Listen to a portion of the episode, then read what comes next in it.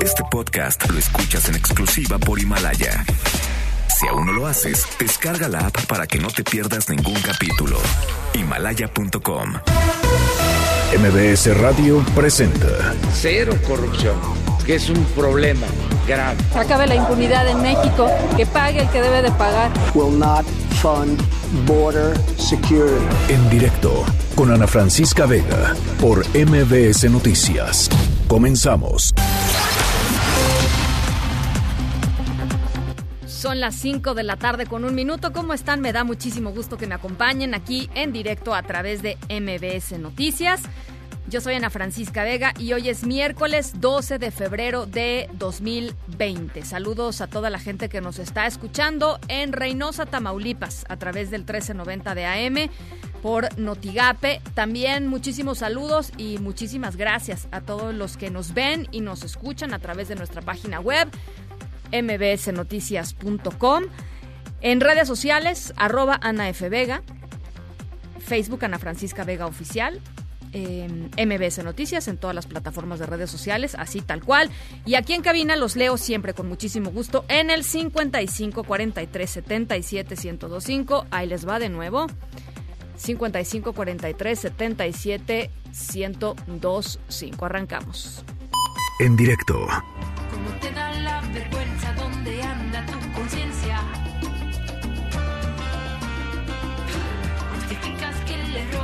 los niños y a los pobres. Tú te encierras en mansiones mientras llenas las prisiones. Corrupción está matando el pueblo, ya va desintegrando lo noble y lo bueno. Corrupción está matando el pueblo, ya va desintegrando lo noble y lo bueno. Corrupción está matando el pueblo,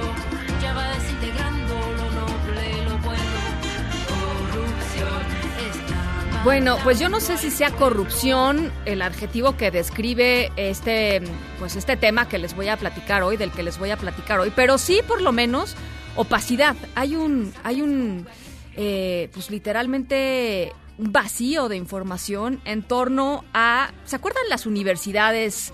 Eh, que arrancando el sexenio del presidente López Obrador dijo que iban a ser eh, 100 universidades, las universidades para el bienestar Benito Juárez García, específicamente situadas en lugares en donde hay jóvenes que pues no tienen acceso a educación de calidad y educación eh, universitaria de calidad.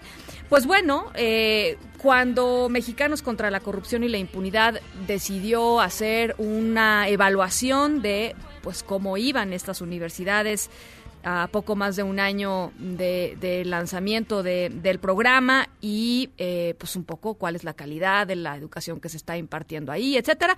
Se dio cuenta primero que en la página web de las universidades, pues simple y sencillamente no hay información. eh, es más, no hay información tan básica como la dirección de donde se encuentran algunas de algunos de estos planteles, así es que fueron literalmente fueron a eh, visitar eh, 30, eh, 30 universidades. ¿Y qué fue lo que se encontraron? Me parece que es bien importante eh, que pongamos el foco en esto que, que presenta hoy Mexicanos contra la Corrupción y la Impunidad.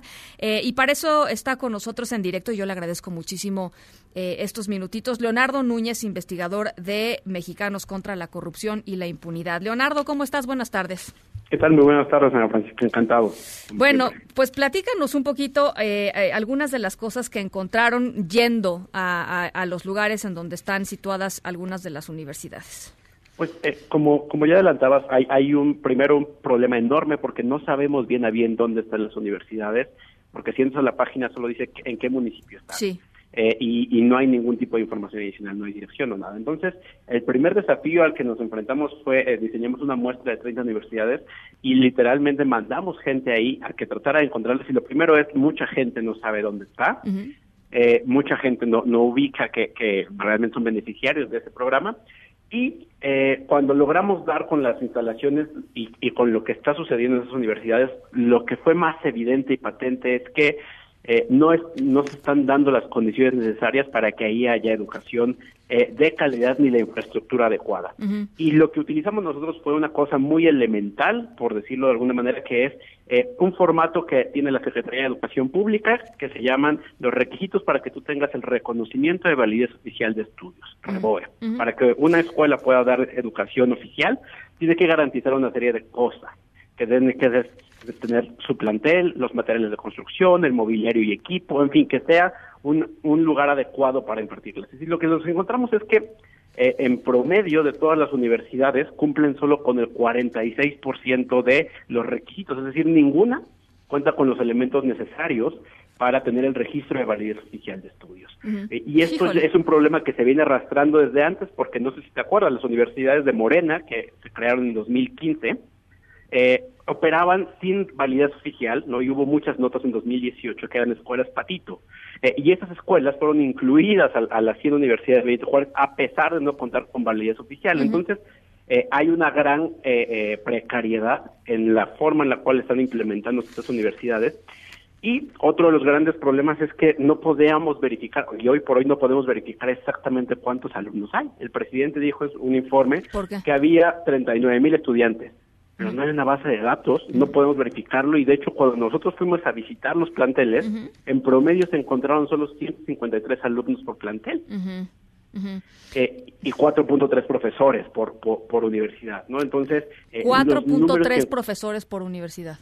Así es, y 153 estudiantes por plantel eh, en promedio. Entonces, eh, claramente esos esos números pues no cuadran con lo que el presidente está está presumiendo pero pues justo esto es consecuencia de un ejercicio de ir a verificar en la realidad, porque pues, nadie se ha tomado la tarea de verificarlo porque no hay información. Ahora, tengo entendido que hace unos eh, hace unos días eh, eh, varios senadores, incluyendo, por cierto, uno que otro senador del propio partido del presidente de Morena, pues le exigieron al gobierno federal que transparente todos estos, este, toda esta información que ustedes señalaron y que pues de, tal manera que puedan evaluar qué es lo que está sucediendo ahí. Eh, ¿Ha habido alguna algún alguna respuesta a esta petición por parte de los legisladores? ¿Sabes? Así es, hasta el momento no ha habido una respuesta, como bien mencionas, este fue un punto de acuerdo que pasó hace unos cuantos días, eh, porque justamente es una preocupación compartida en la cual no hay ningún tipo de datos. O sea, es increíble que el presidente presuma 100 universidades y no sepas dónde están y que cuando te vas a parar ahí resulta que están literalmente eh, en un auditorio, ¿no? O en, locales comerciales donde no hay internet ni luz, por ejemplo, como es el caso de algunas universidades. Entonces, eh, pues claramente entre el dicho y el hecho hay, hay una gran cantidad de, vacío que no estamos conociendo porque la información pues simplemente no es pública. Tengo entendido que también hay un tema ahí de presupuestos, ¿no? De, de, que no se ha gastado eh, el presupuesto que se tenía planificado, aún a pesar de que el, presidente dice que todo va marchando eh, pues conforme al plan. Claro, a nosotros nos llama la atención que se presume que empezaron desde marzo de 2018, pero cuando nosotros revisamos los números de Hacienda, los informes trimestrales, el primero, segundo y tercer trimestre, el programa de universidades había gastado cero pesos, o sea, cero pesos es cero pesos. Eh, es decir, llegamos hasta septiembre y no se había pagado un solo peso, y solo hasta el cuarto trimestre se ejercieron 880 millones de pesos, que es el 88% del presupuesto, eh, pero hasta el último trimestre. Entonces, hay muchos problemas también de universidades que se presumían que ya estaban operando, que tenían miles de estudiantes, pero ni siquiera estaban ejerciendo presupuesto. Eh, ah, sí, adelante. muchas irregularidades, más, eh, insisto, este es un eh, análisis que hicimos en muchos en muchos campos, no porque también hay problemas en la evaluación de en el diseño de la política pública, hay un problema de dónde están las universidades, porque de mera entrada el 50% está en municipios gobernados por Morena, ¿no? Y si le sumas lo de la coalición, 60% de las universidades están en, en, una, en zonas oficialistas, por decirlo de alguna manera. eh, la mayoría de las universidades también están muy cerca de otras instituciones de educación superior, cuando se supone que las propias eh, reglamentos del programa te dicen que tienen que estar en comunidades que no tengan otras ofertas educativas. En fin, hay una gran cantidad de cosas que lo único que muestran es que esta es una política pública que más que responder a un diagnóstico, más que responder a un análisis y a una solución pensada en términos de política pública, pues es una decisión hecha sobre las piernas para complacer una decisión que ya estaba tomada desde un principio. Ahora, el eh, eh, Leonardo, el tema de dónde están las universidades también es relevante, no nada más por lo que tú dices que es el, asunto partidista, sino porque eh, la promesa, digamos, del presidente López Obrador es que estas 100 universidades estarían en, em, en municipios eh, con altos niveles de marginalidad, ¿no? Y eso no quiere decir, digo, uno po- podría suceder, por ejemplo, que coincidan con, con que son municipios gobernados por Morena, no lo sé, pero, pero la pregunta es más bien si efectivamente cumplen con este requisito básico que era el, el requisito de la marginalidad, ¿no? O sea, ¿a quién va dirigido todo esto? Claro, este es uno de los hallazgos también más importantes que, que hay en la política pública. Cuando empezamos a ver las características de los municipios elegidos, resulta que de los 100 eh, eh, que participan, solamente 37 son localidades de alta o muy alta marginación. Es decir, 63%, el resto, están en zonas en las cuales no deberían estar dada la priorización que tiene esta política pública. ¿no? El, el caso más extremo es en la Ciudad de México. En la Ciudad de México hay 10 universidades de esta naturaleza que están operando en esas condiciones. Cuando pues el objetivo del programa es atender a las comunidades más necesitadas que tienen menos acceso a la universidad. Entonces ni, ni siquiera esos requisitos se están cumpliendo en esta en, en la forma en la que se diseñó este programa. Bueno, eh, eh, eh, supongo que, bueno, todo esto, por, por, supuesto, puede ser consultado por quien sea en la página de Mexicanos contra la Corrupción y la Impunidad. ¿Qué sigue después de esto, Leonardo? Eh, pues lo que sigue es ver la respuesta que hay por parte del gobierno y creo que también es muy importante poner sobre la mesa que esta no puede ser la única apuesta para solucionar el problema de falta de acceso a la educación superior, porque incluso si se cumplen todos los números de eh, este programa, solamente se aumentarían 1% la matrícula escolar universitaria. Uh -huh. Necesitamos un aumento de 10%, cuando menos. Entonces, si necesitamos otras apuestas, esta no puede ser la principal y además necesita rediseñarse y repensarse porque hoy por hoy son universidades en el limbo, que pueden ser o muy buenas si se corrigen o pueden acabar siendo pues algo totalmente eh, que acaba del infierno. Claro. Oye, eh, finalmente te quisiera preguntar, Leonardo, eh, el tema del contenido. Eh, decías que había 4.5 profesores en promedio por, por universidad, de los que ustedes encontraron. ¿Qué hay de los programas? Es decir, ¿pudieron echarle un ojo a lo, a lo que les están enseñando? ¿Qué carreras están haciendo? Este, con, qué, ¿Con qué criterios están seleccionando los materiales? En fin. Este, este, es un problema también enorme porque hoy por hoy no son públicos ni siquiera los programas de estudio. Lo único que es público es el programa que se da por, por universidad eh, en total se dan eh, alrededor de 30 carreras, pero en promedio se da solamente una, una un programa por universidad. Uh -huh. Son muy pocos los casos en los que hay más de dos o tres eh, carreras y también pues eso te, te, genera un problema porque en lugar de que haya una educación universitaria para que haya diversas carreras, solamente hay una oferta particular y pues eso también limita demasiado las opciones porque en cierto sentido está forzando a los estudiantes a tomar una decisión que tal vez no es la que les convenga más. Uh -huh. Bueno, pues ahí está este reporte, me pareció interesantísimo esta, esta primer, este primer corte de caja de las universidades para el bienestar Benito Juárez García. Eh, te agradezco mucho, Leonardo, este, esta, esta información, este análisis y estamos en comunicación. Eh, perfecto, y pues solo invitarlos también a que visiten el portal porque es muy, muy revelador ver las fotos de los lugares, ¿no? Porque hay lugares que son increíbles, que sean universidades. ¿Por qué? Cuéntame, a ver, pues ya que estamos en el chisme, cuéntanos. No, o sea, vas a encontrar que la forma en la que están señalizadas son cartulinas, encuentras universidades que están en llanos, que no, que no están ni siquiera tapizadas, este, eh, no hay cubierta de, de, cemento en el suelo, en fin, hay una, hay una cantidad de fotografías en las cuales claramente no, no tienen las características ni siquiera de ser un, una escuela primaria multimodal. Uh -huh. Eh, y pues están están siendo presumidas como si ya estuvieran en operación cuando pues eh, en realidad están en situación francamente deplorable. Bueno, pues ahí está. Te agradezco mucho, Leonardo. Encantado. Gracias, un abrazo. Noticias en directo. Mañana jueves a las 10 de la mañana, 3 de la mañana tiempo de la Ciudad de México, Emilio Lozoya va a comparecer ante la Audiencia Nacional en Madrid, España, donde se decidirá si permanece en prisión o si queda en libertad con medida cautelar mientras se tramita su extradición a México. Esta mañana, eh, vaya sorpresa, esta mañana el exdirector de Pemex fue detenido por la Interpol y la Policía Nacional Española. Eh, lo detuvieron en la ciudad de Málaga, de acuerdo con el periódico Milenio, entre otros detalles eh, interesantes de la captura, Lozoya pues había dicho que pues que él no era Emilio Lozoya, que él era un hombre mexicano, pero eh, que se llamaba Jonathan, trató de evitar con eso eh, la detención. No, no, pues evidentemente no fue exitoso en sus intentos de escabullir a la justicia. Carlos Rubio Rosel, te saludo con mucho gusto hasta Madrid, España. ¿Cómo estás? Buenas tardes.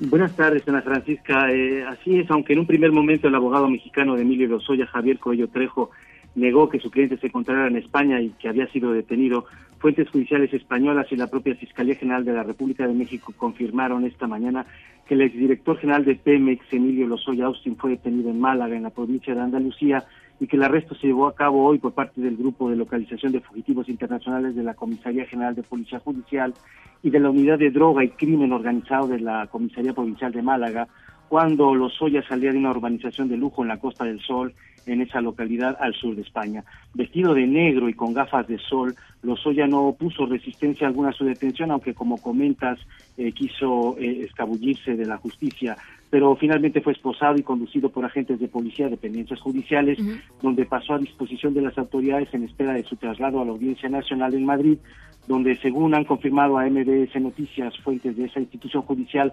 viaja para ser interrogado mañana jueves a las 10 de la mañana, hora española, por el titular del Juzgado Central de Instrucción número 2, de la Audiencia Nacional Ismael Moreno, quien decidirá la situación del detenido y su posible extradición a México, que ya, ya la ha solicitado o que la solicitará.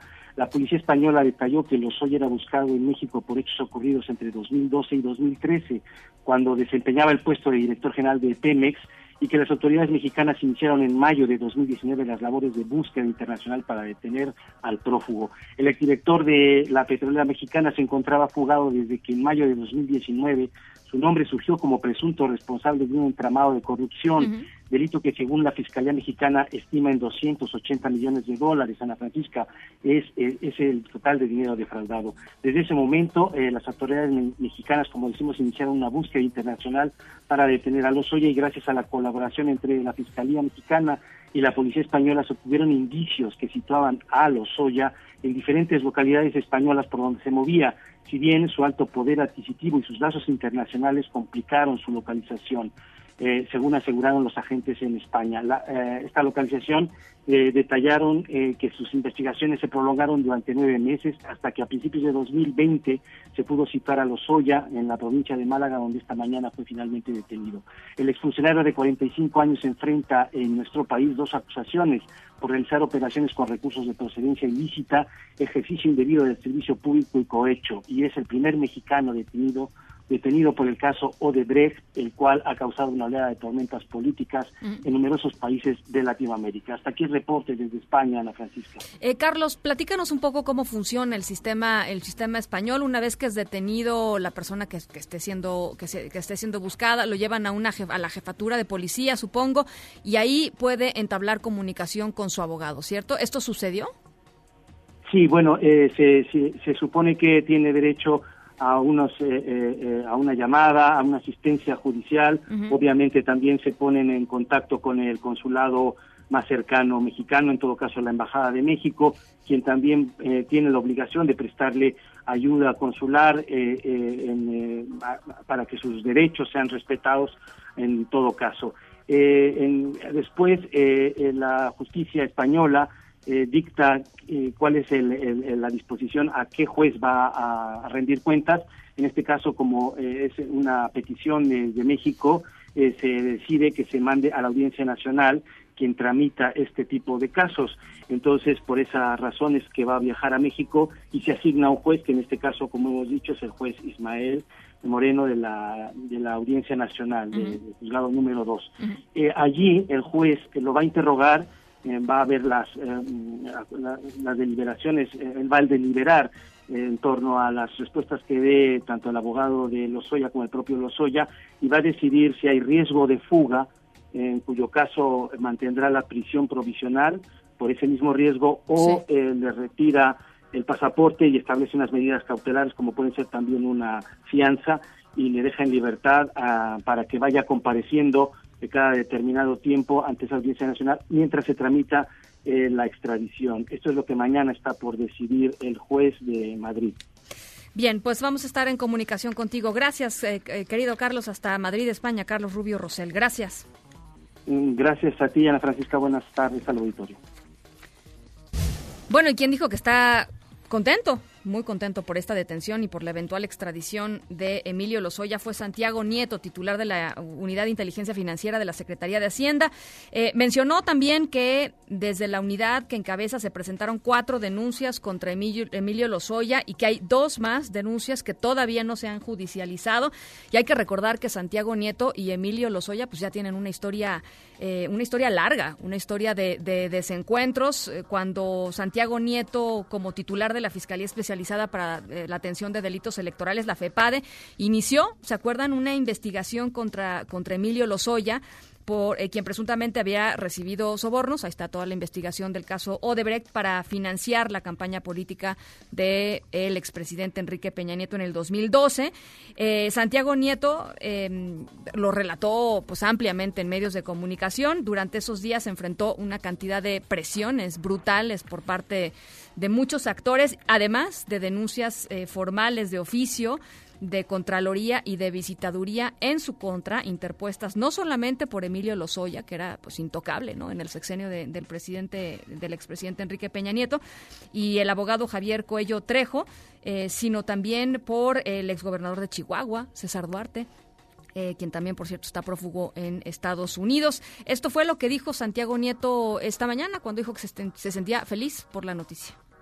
Por cierto, sí estoy muy feliz. Ha sido una, pues una lucha eh, de muchos años, un enfrentamiento con el señor Lozoya desde hace mucho tiempo. Digamos que nos llevamos a denuncias, yo lo he denunciado cuatro veces, el tres. Todo el asunto no es, no, es, no es personal, sino es que las personas llegan ante los tribunales y que los jueces, como en todas las democracias, resuelvan si hay culpabilidad o no. Pero lo que no podemos permitir es que gente que presuntamente cometió una conducta ilícita no sea llevado ante los tribunales, ya que los jueces se pronuncien.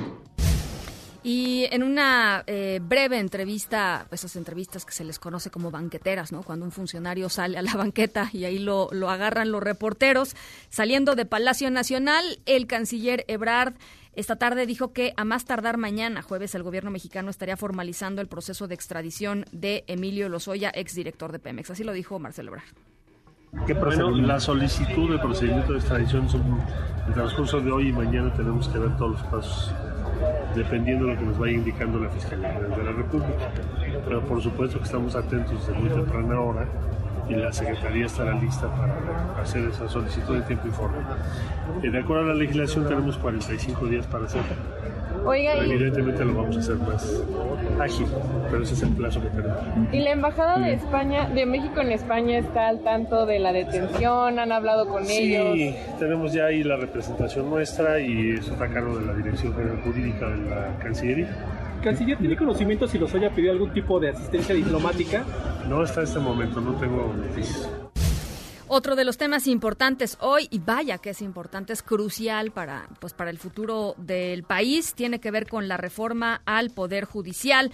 La Suprema Corte de Justicia de la Nación, eh, el presidente de la Suprema Corte de Justicia de la Nación, el ministro Arturo Saldívar, entregó a senadores de la República su iniciativa de reforma al Poder Judicial con la que se busca combatir el nepotismo, la corrupción y la impunidad y lo hace pues días después de que se filtró, ¿se acuerdan? Aquella iniciativa eh, que causó muchísima polémica eh, porque incluía cosas que eran vistas como un verdadero retroceso, no solo para la autonomía y la independencia del Poder Judicial, sino simplemente pues para el sistema este, de justicia de México, para la impartición de justicia, para la protección de los derechos humanos, en fin, lo que hoy entregó el mi- ministro presidente de la Suprema Corte de Justicia de la Nación no tiene absolutamente nada que ver con, con esa iniciativa de hace unos días.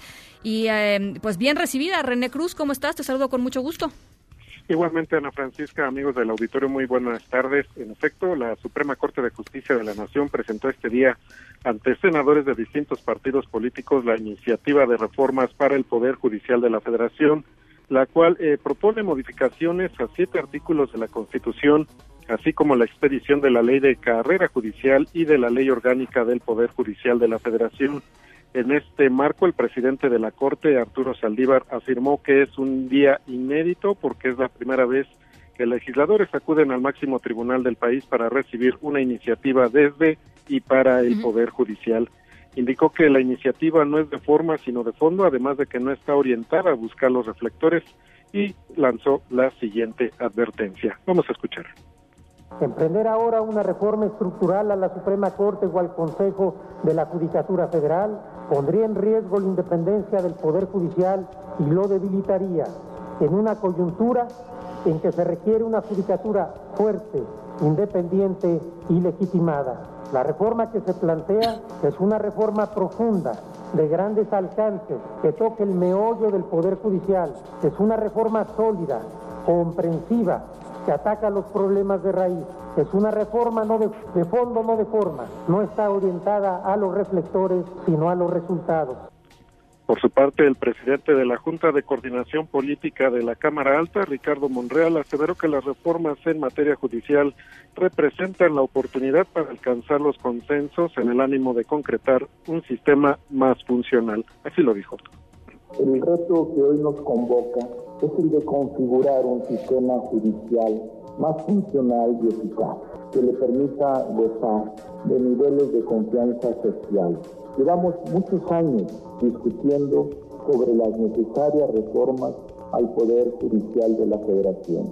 Y es la fecha en que no hemos podido lograr consensos para una reforma integral y sistemática. Esa es nuestra oportunidad.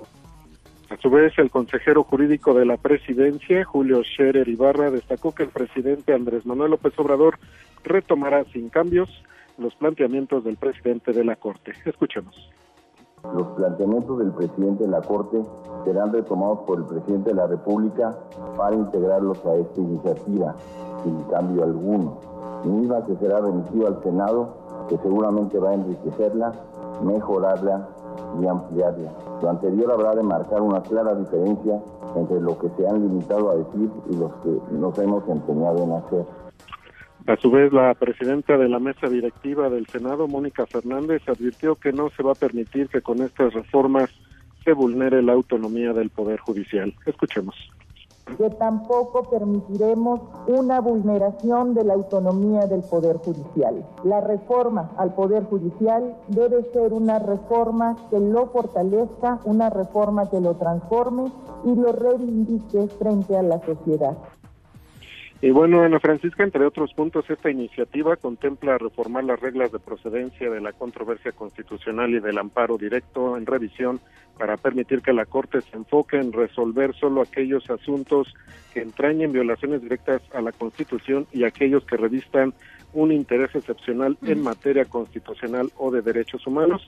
Del mismo modo, propone esta expedición de la ley de carrera judicial, esto pues con el fin de que solo personas honestas, capaces y comprometidas con los derechos eh, pues impartan justicia y también se busca la expedición de una nueva ley orgánica del Poder Judicial para dotar de herramientas para combatir la corrupción y el nepotismo. Ana Francisca, el reporte que tengo.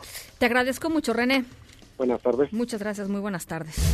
Con 11 planteles de la UNAM tomados eh, hasta ahora, el Consejo Universitario de la, de la Universidad analiza modificar el Estatuto General para tipificar como causa grave la violencia de género.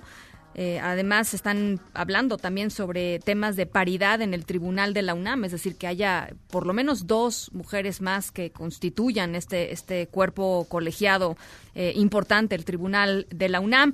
En sesión, el rector Enrique Graue señaló que, eh, pues que podría ser, que podría ser histórica. Adrián Jiménez, ¿cómo estás? Muy buenas tardes, te saludo con gusto, platícanos.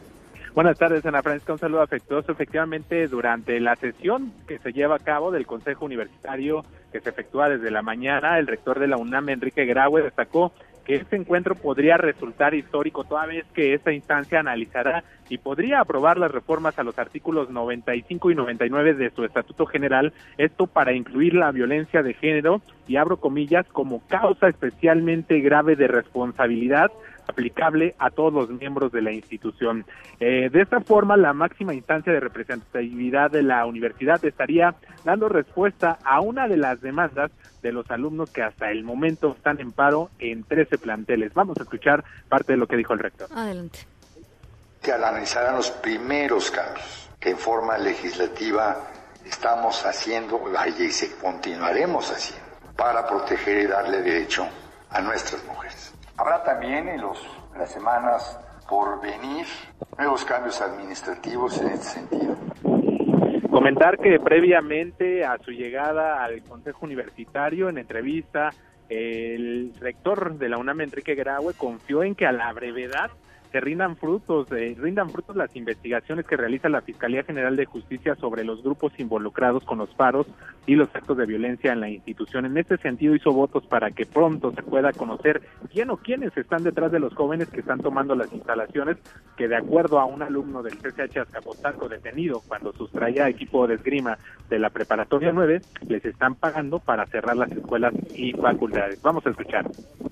Y estoy atento al, al, evento de este joven que detuvieron robándose equipo de esgrima de una de las preparatorias y la declaración de él, que no le habían pagado lo prometido. Y esperamos que esa línea de investigación pues finalmente produzca resultados y sepamos quiénes pueden llegar a estar atrás de estos jóvenes que a, a sí mismos se definen como que han sido pagados. En estos momentos en la Francisca Auditorio se lleva a cabo todavía la sesión del Consejo Universitario. Van en el punto 12 de la orden del día. El punto 17 uh -huh. es la lectura precisamente de las modificaciones a estos a este estatuto general para poder establecer que la violencia de género pues sea una falta grave dentro de la máxima casa de estudios. Por otra parte, comentarte que cerca de las 11 de la mañana, alrededor de 50 estudiantes encapuchados tomaron de nueva cuenta las instalaciones de la Prepa 8, donde hoy por la mañana se habían reiniciado las actividades académicas luego de que un grupo de padres de familia y alumnos antiparo habían recuperado el plantel. Los paristas ingresaron como cualquier alumno, sin embargo, las primeras horas las utilizaron para reorganizarse y tomar nuevamente las instalaciones. Esta situación provocó, pues, un encuentro de empujones, de intercambio de insultos entre padres de familia inconformes con el paro y e incluso, pues, llamaron vagos a estos estudiantes que pues eh, están con el rostro cubierto. En tanto, los alumnos también que están en contra de este cierre de instalaciones lamentaron lo sucedido. Las clases en la Prepa 8 fueron suspendidas, los maestros salieron, abandonaron el plantel y también se llevó a cabo un acceso controlado por parte de los paristas para directivos y alumnos que desearan participar en una asamblea que están efectuando al interior en su auditorio para determinar pues si siguen o no en este paro de, eh, de actividades académicas. Con esto ya son 13 los planteles de la UNAM que permanecen tomados por estudiantes. Son ocho del sistema de bachillerato. Se trata de las preparatorias 1 que están en paro desde ayer y hoy. En la 3 indefinido, la prepa 5 eh, de dos semanas, una semana en la prepa 6, en la prepa 8 indefinido y en la prepa 9 también indefinido, donde por cierto hoy a las 18 horas se va a reanudar el diálogo con las autoridades universitarias. Además están los SH Sur y Oriente también en paro indefinido y en el caso de educación superior son cinco instalaciones de la Universidad de paro. Se trata de las facultades de Filosofía y Letras, Ciencias Políticas y Sociales, Arte y Diseño, Psicología, todas estas en paro indefinido y Ciencias que están en paro por cuatro días. Ana Francisca, es la información que les tengo al momento. Bueno, pues eh, intensa tarde allá en la UNAM, intensos estos días. Te agradezco mucho, Adrián, este reporte. Seguimos al frente. Buena tarde. Igualmente. Bueno, pues hasta ahora en México eh, ha tenido 14 casos sospechosos de pacientes infectados por el, esta nueva cepa del coronavirus. 11 ya han sido descartados, 3 todavía continúan en análisis y de estos eh, todos son hombres con edades entre los 27 y los 45 años. Están ubicados en la Ciudad de México, en Nuevo León y en Jalisco. De estos tres casos que están en, uh, pues en observación, solamente uno requirió hospitalización, pero ya está estable. El saldo al día de hoy, el corte al día de hoy, es de acuerdo con la Organización Mundial de la Salud, eh, es uh, 1.115 personas muertas en el mundo, más de 48 mil personas infectadas, 441 casos que están en 24 países. La gran, gran, gran, gran, gran mayoría de los casos, por supuesto, están en China continental. Y la Organización Mundial de la Salud dice que todavía es muy pronto para predecir cuándo podría ser el fin de esta epidemia, aunque por ahí lanzó una cifra, una, una fecha, perdón, de que eh, eh, en unos 18 meses podría estar lista la vacuna contra este, contra este coronavirus. 18 meses en, en, un, en un momento de crecimiento como está creciendo eh, pues la, la epidemia eh, pues no nos no nos da mucha esperanza pero bueno eso fue lo que dijo eh, pues el día de hoy la Organización Mundial de la Salud. Son las 5 de la tarde con 35 minutos. Vamos a una pausa regresamos con más. En directo con Ana Francisca Vega por MBS Noticias. En un momento regresamos. Continúas escuchando en directo con Ana Francisca Vega por MBS Noticias. Epicentro. Epicentro. Epicentro con León Krause. Querido León, ¿cómo estás? Hola, hola. Preocupado. ¿Por, ¿Por qué? ¿Qué pasa? Cuentan, cuéntanoslo pues todo. Ana, el, el, el partido el partido demócrata eh, permanece dividido a pesar de que hay un puntero eh, claro en Bernie Sanders tampoco es que sea un puntero definitivo Eh, ayer gana en New Hampshire Bernie Sanders sí pero gana con 25% de los votos lo cual quiere decir que hay si la matemática no me falla y me ha fallado antes 75% de votantes que no le favorecen y otro dato impresionante 50%, incluso más, 50%, es decir, una mayoría de los votantes en New Hampshire prefirieron específicamente a una alternativa de centro, a Klobuchar, a Buttigieg o a, o a Biden. Así que el Partido Demócrata eh, insiste en dividirse, insiste en presentar un rostro fracturado y el que gana de nuevo es Donald Trump.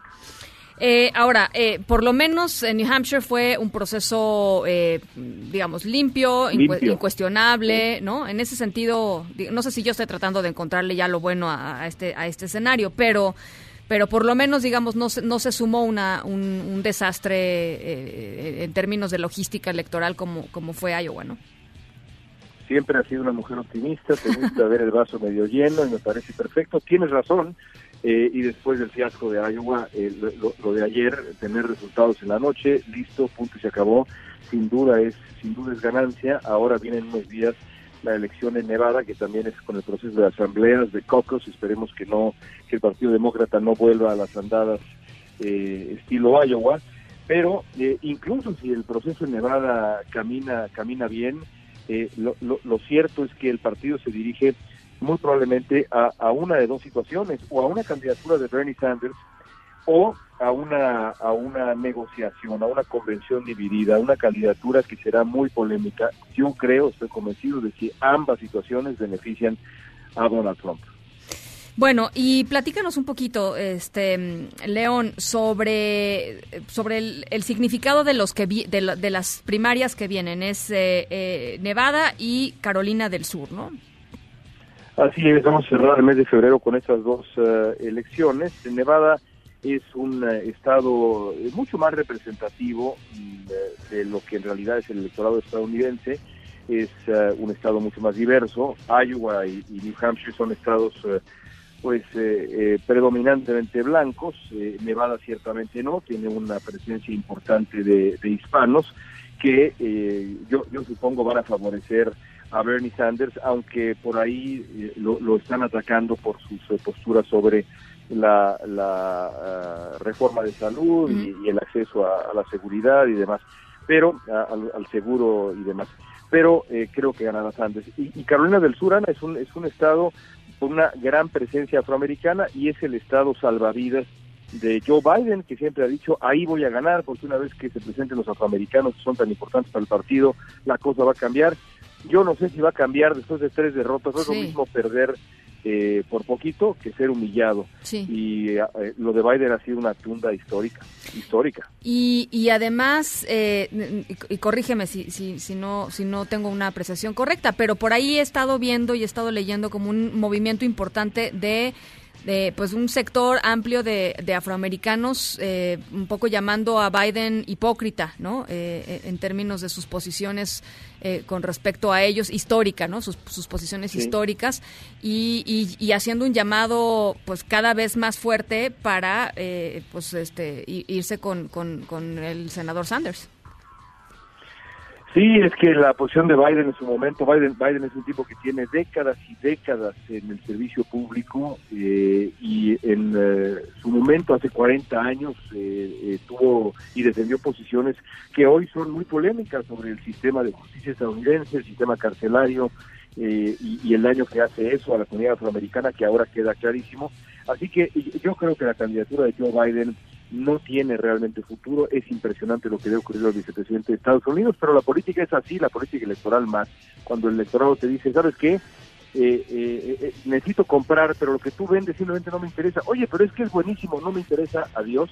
Pues la cosa es así y es lo que le ha sucedido a, Joe Biden, a diferencia de Pete Buttigieg, que, que aparentemente se ha consolidado como al menos una opción en esos dos estados iniciales.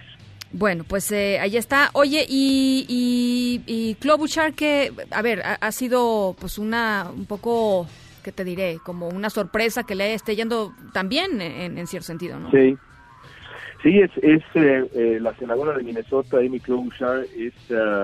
Uh, la sorpresa fue la sorpresa, digamos, el día el día de ayer. A mí me parece que Klobuchar es una candidata natural para la vicepresidencia porque viene de una región que será importante, eh, sin duda alguna, en la elección del, de noviembre. Y eh, a pesar de que no creo que llegue Klobuchar a, la, a la candidatura presidencial, me parece que en este momento, junto por ahí con Kamala Harris, la eh, también ex candidata em, senadora de California, afroamericana, destacan como los, las posibles candidatas a la vicepresidencia. es muy, muy simpática además, es muy elocuente Klobuchar, eh, me parece que puede ser una buena una buena opción, pero no creo que llegue realmente a pelear por la candidatura, porque tampoco es popular con las minorías, Ana, tiene un problema con el voto afroamericano. Oye, y lo que es muy eh, interesante es ver interactuar a Elizabeth Warren con Amy Klobuchar, ¿no? Este, son siempre muy muy apoyadoras la una de la, de, la otra, como muy, pues sí, con, esta sororidad que de pronto no se da en otros, en otros ámbitos y me ha llamado mucho la atención eso, ¿la verdad? Sí, es que también es el estilo de Warren. Eh, eh, Warren eh, supuso, esta, esta, mujer que es notable absolutamente, que para muchos era la candidata natural, lo hablamos aquí incluso en, estos momentos, por momentos incluso destacaba como la, la, puntera en las encuestas, ahí por durante un par de semanas, era la candidata de unidad natural, pero Warren cometió un error muy grave que es trató de quedarse con el carril de izquierda cuando ahí hay un hay un gorila de una tonelada que se llama Bernie Sanders.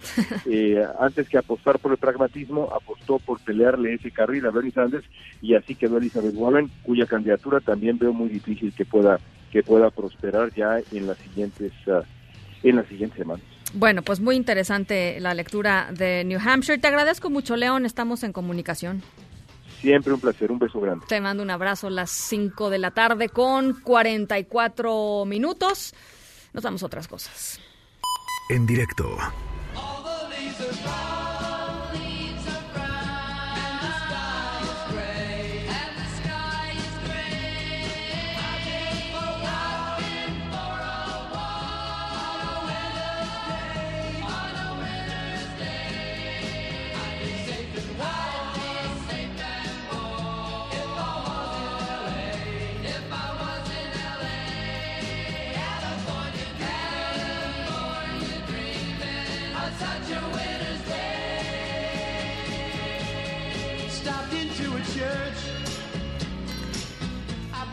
Bueno, nuestra historia sonora de hoy, eh, pues la verdad, eh, como ayer, eh, bien conmovedora.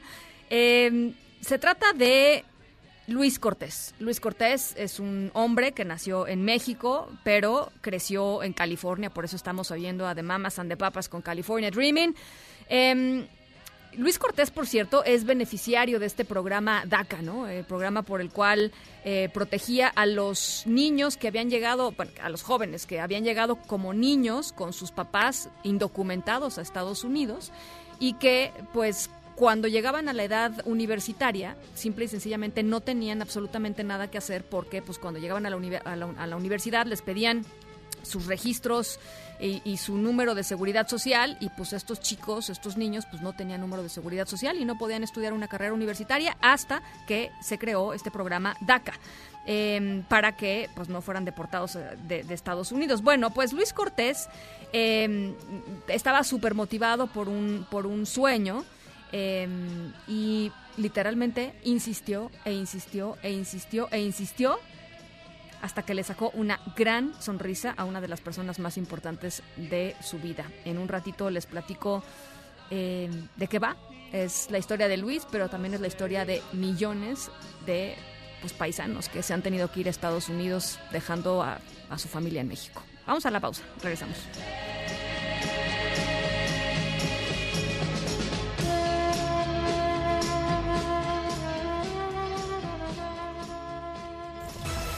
En un momento continuamos en directo con Ana Francisca Vega. Continúas escuchando en directo con Ana Francisca Vega por MBS Noticias. Luis Miguel González, Economía. Luis Miguel González, pues hoy estrictamente no vamos a hablar de economía como tal, pero sí de un actor eh, importantísimo que era Emilio Lozoya eh, en una empresa, pues la más importante de México, una de las más importantes de América Latina y pues la lectura que se le da eh, a, a, su aprehensión esta esta mañana en España, ¿no? Sí, Ana Francisca, buenas tardes. ¿Cómo estás? eh, todo bien. A ver, creo por un momento y permíteme no hablar de él en la parte de corrupción, sino como administrador de Pemex. Uh -huh, uh -huh. Eh, sorprendentemente, quiero decir sorprendentemente considerando su reputación como tecnócrata, como un, un chavito brillante que se incorporaba al equipo de Peña Nieto, fue un muy mal director de Pemex. Sí. En su gestión, la deuda de Pemex prácticamente se duplica, mientras se cae la producción, se derrumban las refinerías. Insisto, si por un momento sacáramos de, de la película todo el escándalo que hay ahorita de el dinero de Odebrecht, los contratos con OHL, la, el astillero, el, los números que entrega Lozoya como director de Pemex son paupérrimos. Sí. ¿Por qué es relevante esto? Hay que tener en cuenta, Ana Francisca, él es el primer director de Pemex después de la reforma energética. Uh -huh. En teoría, es un director que tiene más autonomía de gestión, más capacidad de tomar decisiones que ninguno de los directores previos. Uh -huh. Claro.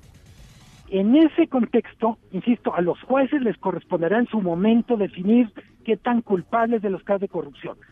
Pero los números a la vista indican que fue uno de los peores directores de Pemex solo por los resultados. Uh -huh. Ahora, la empresa pasa a tener una deuda, digamos, empieza el sexenio con 47 mil, 48 mil millones de dólares. Los tres años de los Lozoya la llevan prácticamente a la zona de los 90 mil. Híjole.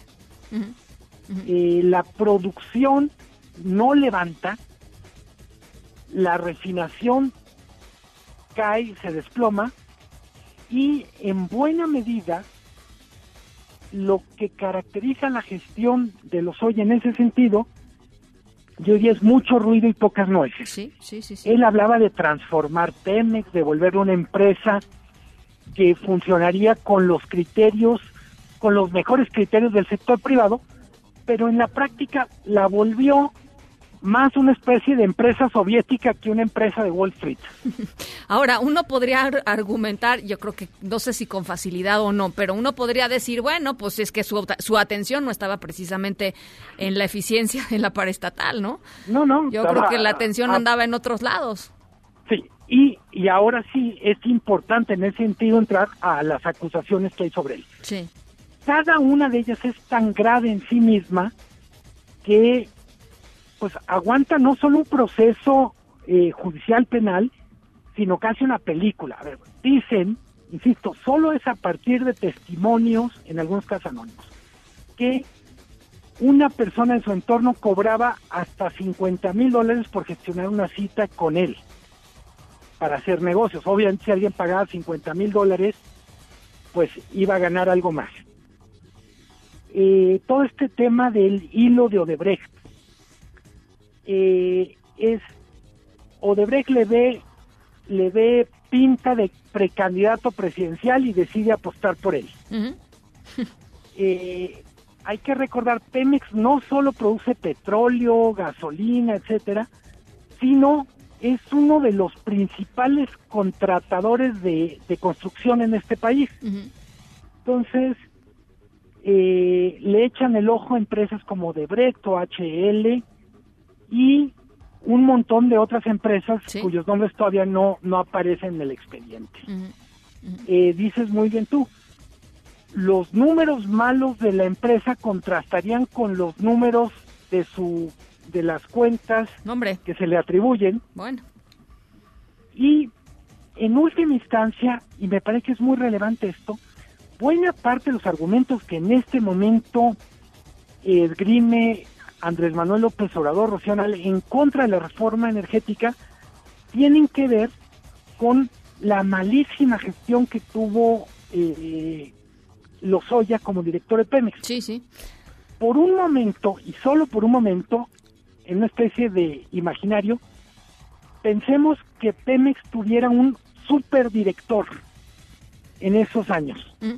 Entonces, uno diría, la reforma energética correspondió con una modernización, con alguien que le dio la vuelta a la empresa y que además fue capaz de competir con una competencia nueva. Por desgracia, yo diría, otra de las cosas por las que no van a enjuiciar a, a Lozoya, pero que me parece es gravísima, él se vuelve uno de los enterradores de la reforma energética. Claro.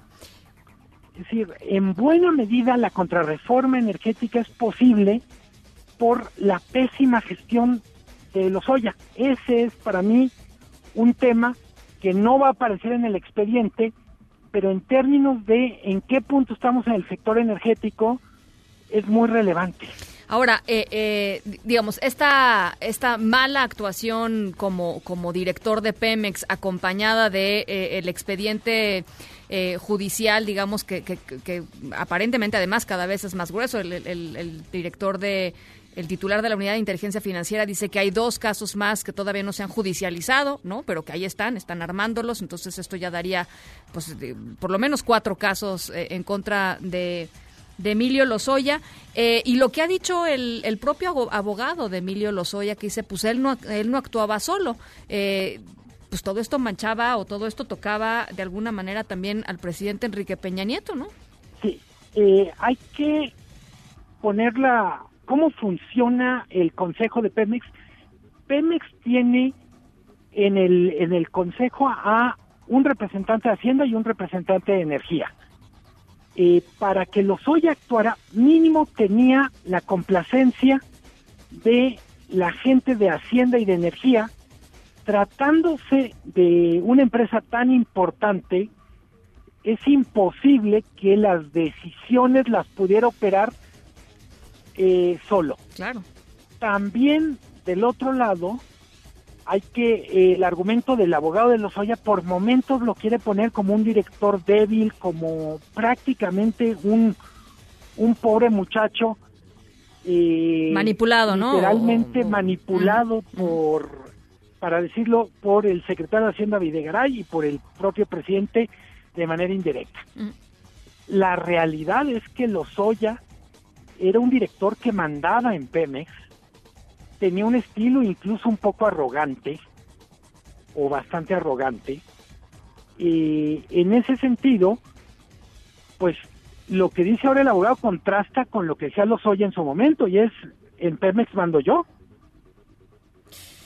Pues sí, pero está difícil creerlo, ¿no? Sí. O sea, está muy, está muy complicado creerlo.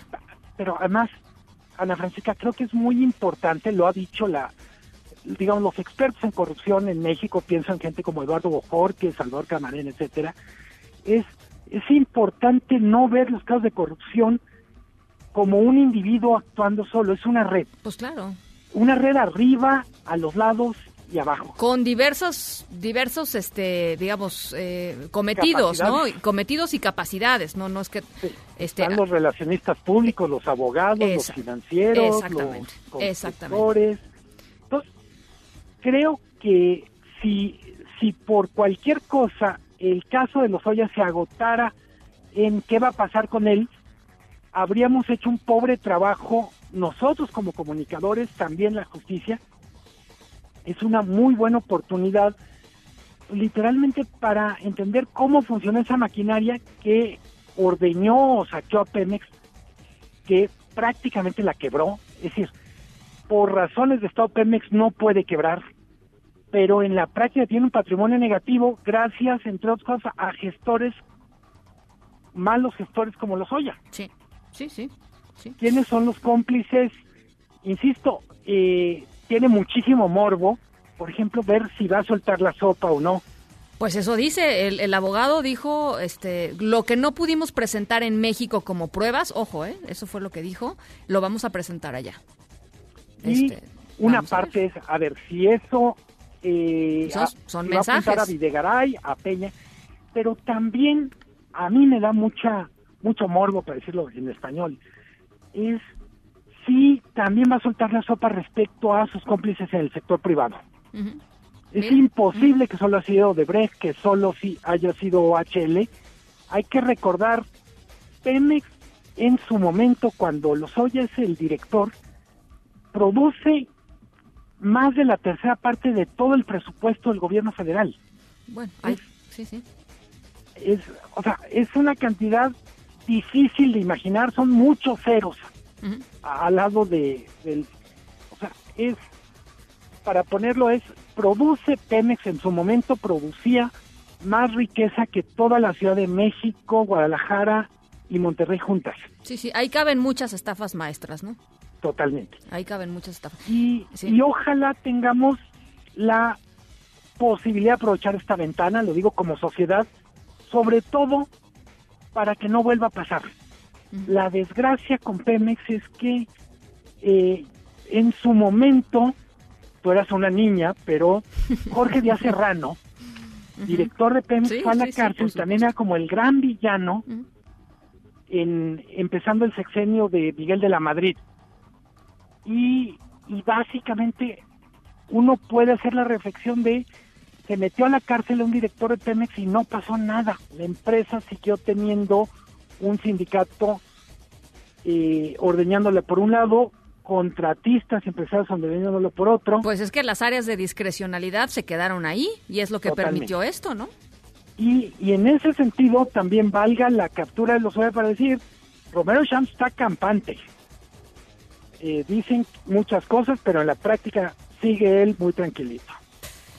Bueno, pues la verdad sí, va- vamos a ir viendo cómo se, cómo se desarrolla todo este tema. Teníamos ganas de platicar justo sobre Emilio Lozoya desde un punto de vista distinto, ¿no? Darle, darle y recordar eh, cómo fue su paso por Pemex y, y cómo fue, pues, eh, esto, ¿no? El, el- el legado, el, el- el legado mal logrado que dejó, por supuesto, en Pemex. Como, ahora sí, como el legado de Atila por Europa. Exactamente, donde- exactamente. Donde el caballo puso la pezuña, no volvió a crecer el pasto. Exactamente. No, ya, no, ya no puedo agregar nada más, Luis Miguel, te, te agradezco mucho. Te mando un abrazo muy fuerte, Ana Francisca. Un abrazo igualmente, son las seis de la tarde con dos minutos otras cosas. En directo.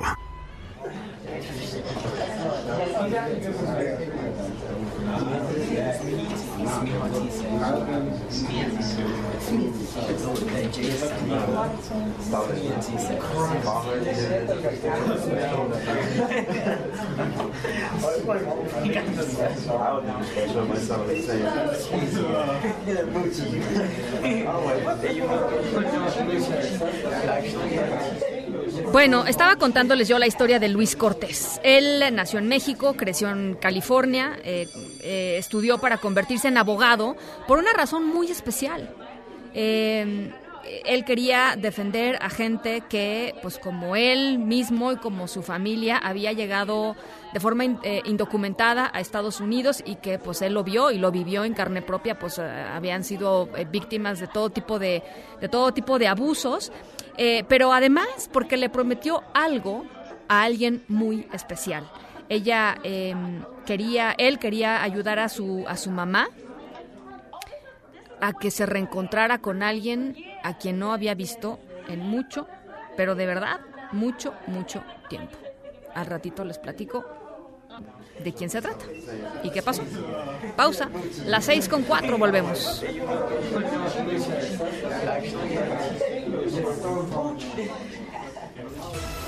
En un momento continuamos en directo con Ana Francisca Vega. Una voz con transparencia. Una voz objetiva. Una voz plural. Una voz plural. Esto es En Directo. Con Ana Francisca Vega. En directo. MBS Noticias. Las seis de la tarde con nueve minutos. Gracias por seguir con nosotros aquí en directo a través de MBS Noticias. Yo soy Ana Francisca Vega y hoy es martes 11 de febrero de 2020. Eh, gracias a toda la gente que nos está escuchando en Torreón a través de Q 91.1 y también desde Zacatecas a través de Sonido Estrella en el 89.9. Gracias a toda la gente que nos escribe eh, a través de WhatsApp 5543 77 1025 Ahí les va de nuevo, 55 43 77 1025. Tenemos un montón de información. Vamos a estar yendo hasta Jalisco para eh, darle seguimiento a todo el tema que hemos eh, llevado por eh, el río, el río contaminado allá en, Jalisco. Vamos a platicar con la gente de la Comisión Estatal de Derechos Humanos. en fin, ese es un, eso es un tema importantísimo. Y por supuesto, pues toda la información que se está generando el día de hoy. por lo pronto nos vamos con el resumen. Noticias en directo.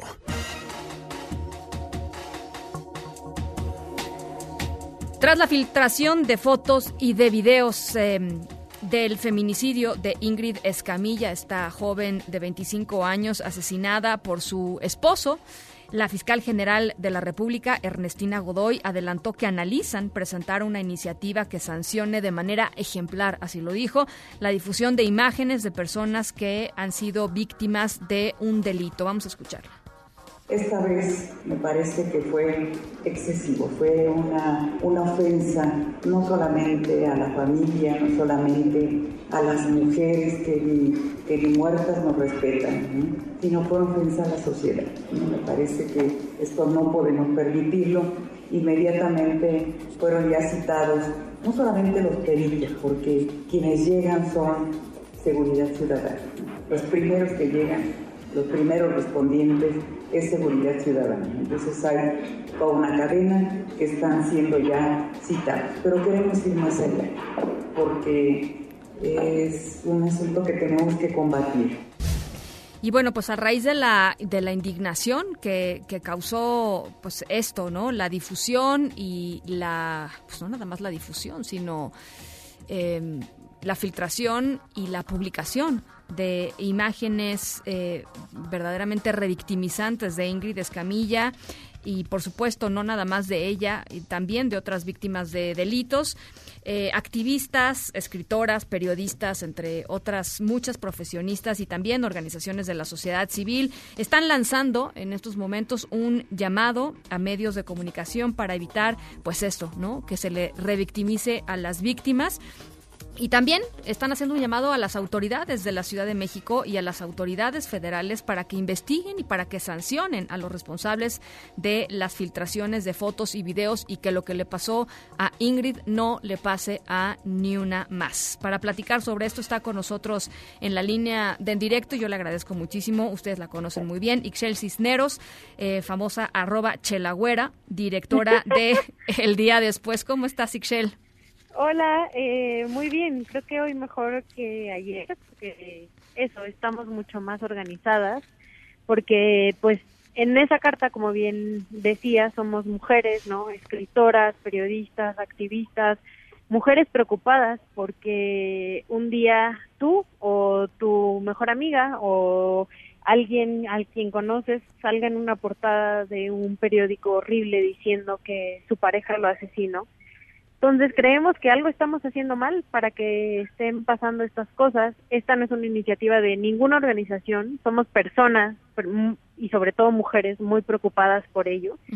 y, y lo que dice la carta es eso, tanto a los medios de comunicación como a las autoridades, ¿cómo puede ser posible que después de que a una persona, que a una mujer la asesinen de esta manera, eh, la revictimicen eh, en esta forma de que la puedas ver así, eh, con estas fotografías horrendas en la esquina de tu casa.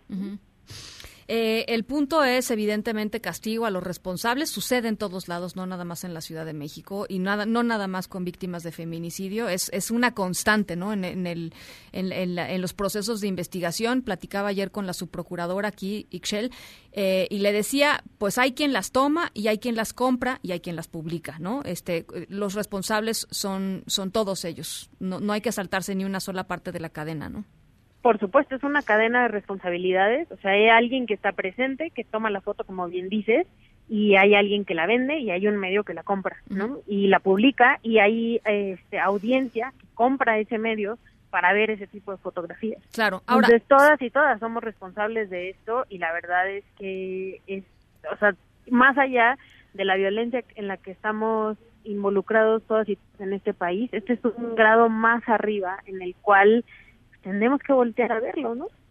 Hay un manual de coberturas periodísticas. Digo, parece que hay algunos medios a los que se les olvida, que no ni siquiera uno pensaría que ni siquiera tienen una junta editorial para definir qué van a venir, qué va a venir en portada. No lo sabemos, ¿no?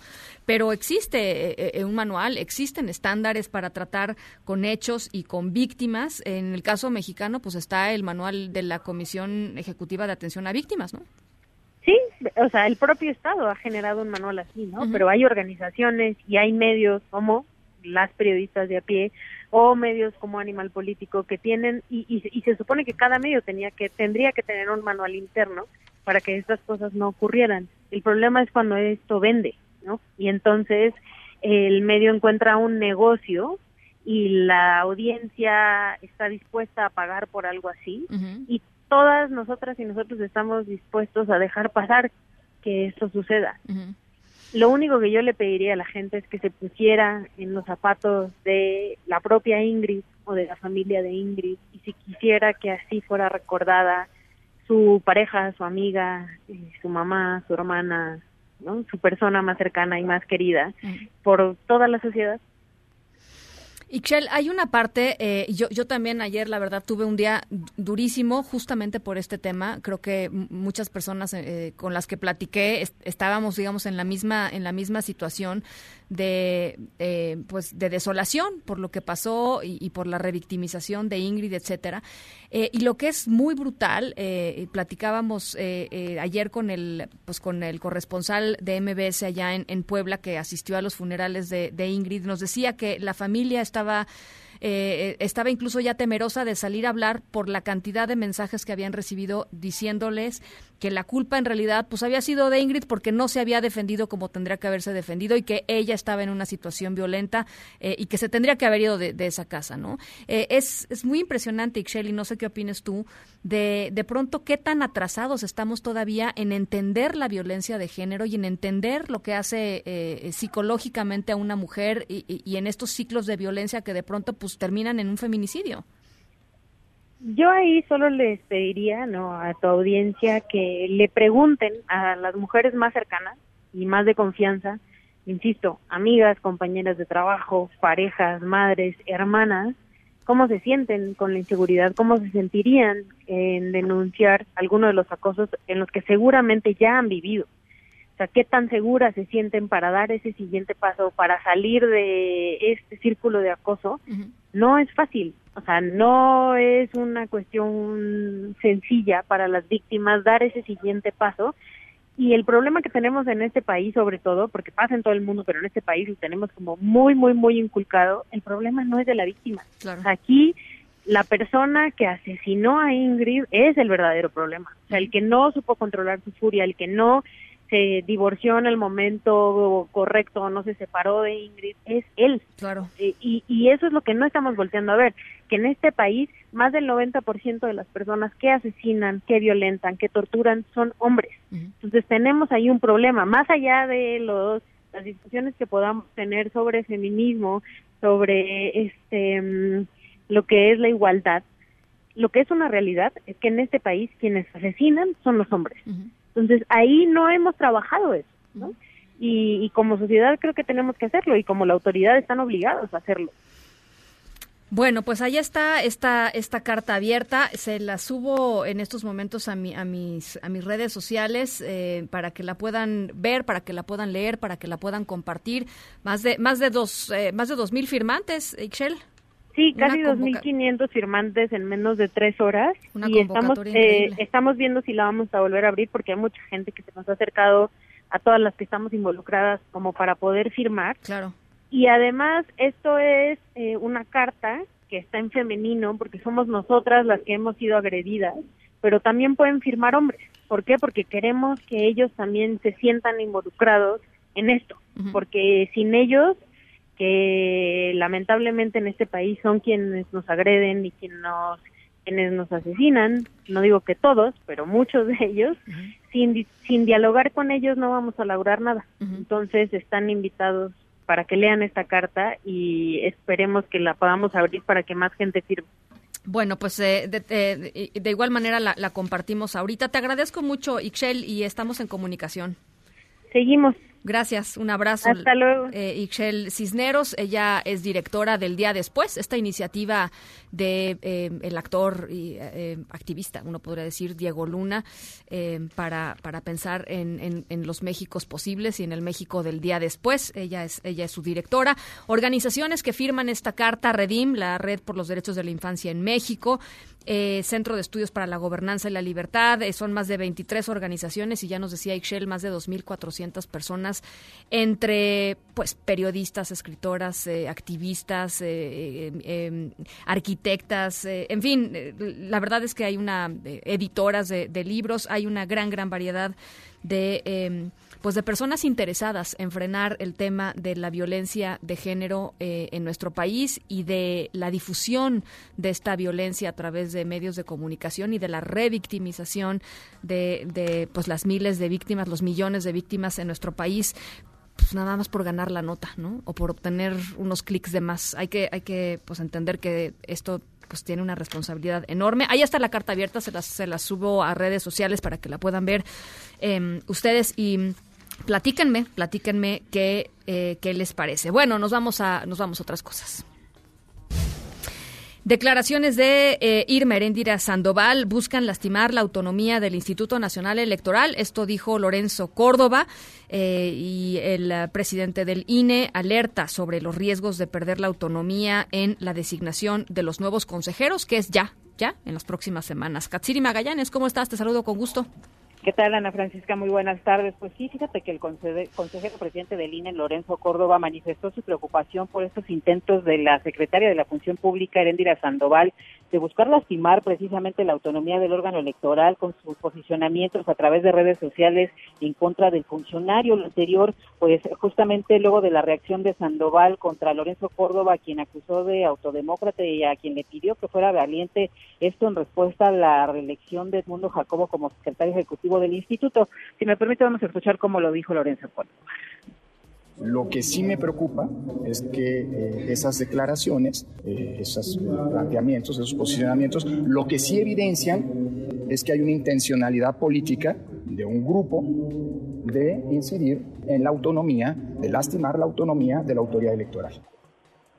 En esta entrevista, luego de participar en el encuentro de la democracia electoral y los retos de la nueva década, manifestó su extrañeza precisamente de que la secretaria pues no está ejerciendo como lo mandata la Suprema Corte de Justicia la responsabilidad que le supone el cargo en sus redes sociales, sobre todo cuando se expresa de temas respecto a los que dice no tiene competencia. Y bueno, como ya recordaremos, todo deriva de que hace unos días la secretaria cuestionó pues la reelección Sí. anticipada del secretario ejecutivo y sostuvo que no era de demócratas este tipo de acciones. También pedía a Lorenzo Córdoba escuchar al único consejero que hoy representa a México, o sea, José Roberto Ruiz.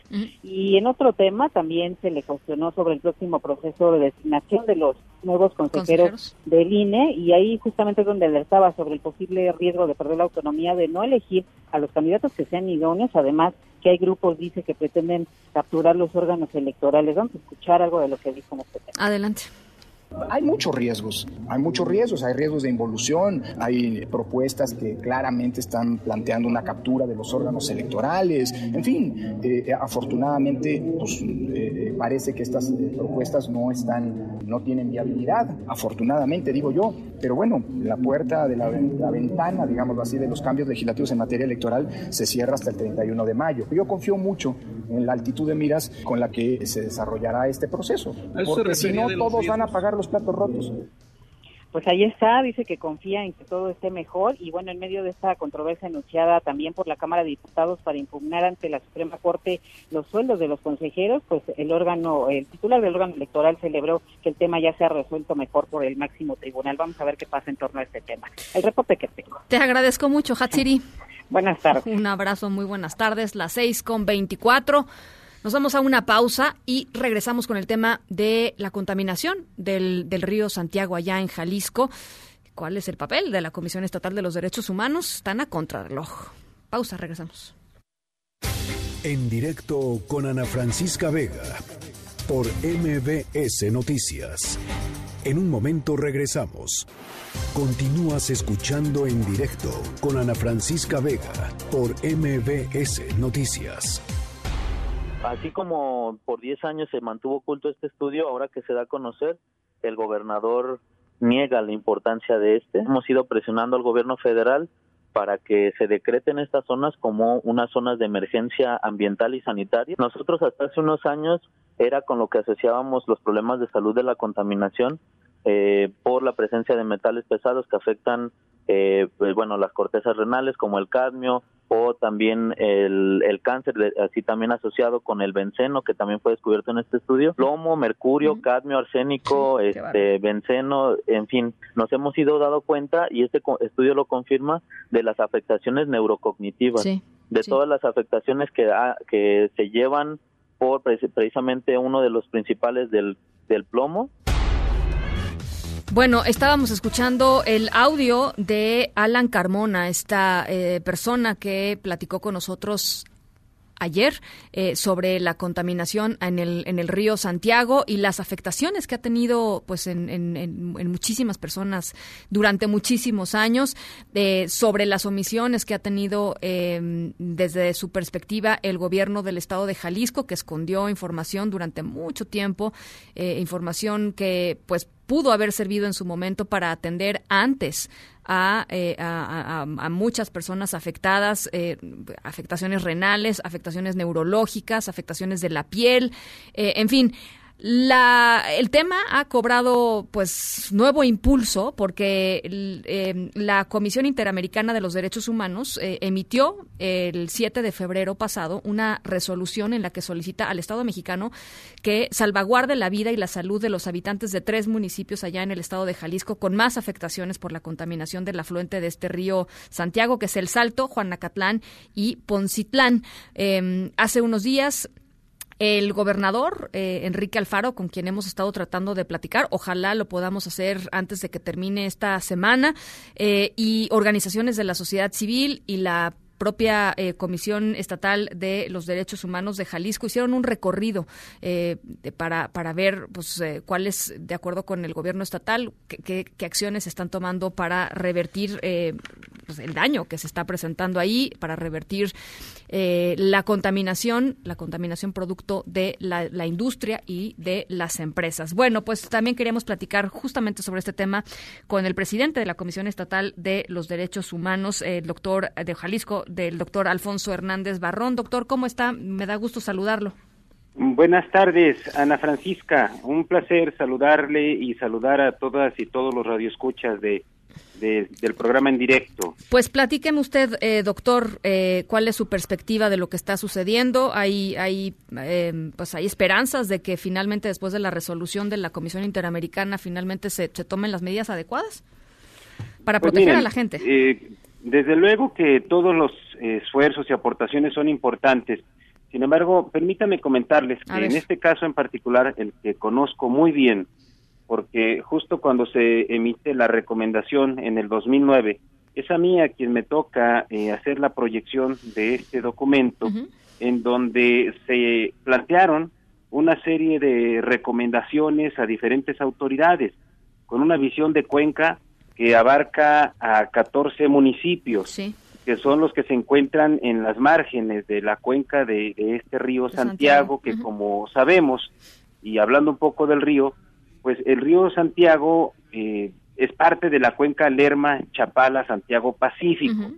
Desde eh, su nacimiento, allá por el Estado de México, atraviesa varios estados, Querétaro, Guanajuato, Michoacán, y finalmente llega a Chapala, pues recibiendo ya desde allá una serie de impactos ambientales que luego, una vez que sale de Chapala, va otra vez recibiendo estos impactos de varios municipios del estado de Jalisco para finalmente pasar por Nayarit y desembocar en el eh, en el en el, Pacífico.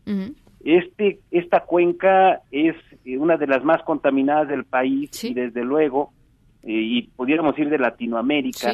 Pero además es un caso emblemático de lo que ocurre con casi todas las cuencas a nivel mundial. A ver, platícanos. Es, decir, pues eh, cuencas destinadas a, dar vida a las comunidades que luego se convierten prácticamente en drenajes, ¿no? Y en este caso, pues nosotros en su momento documentamos una serie de violaciones de derechos humanos que fueron en aquel entonces acreditados 12 conceptos de violación de derechos humanos, es decir, para nosotros está claro que a, a quienes habitan en las márgenes de este río se les están vulnerando sus derechos humanos y lo hicimos desde entonces, es decir, desde hace más de una década. Qué bárbaro. desde entonces planteamos una serie de recomendaciones con una perspectiva, como ya mencionó, técnica, integral, transversal, sustentable, que involucraba a autoridades no solamente estatales, sino también municipales, que en buena medida recaen las responsabilidades sobre ellos, pero sobre todo también de, del ámbito federal.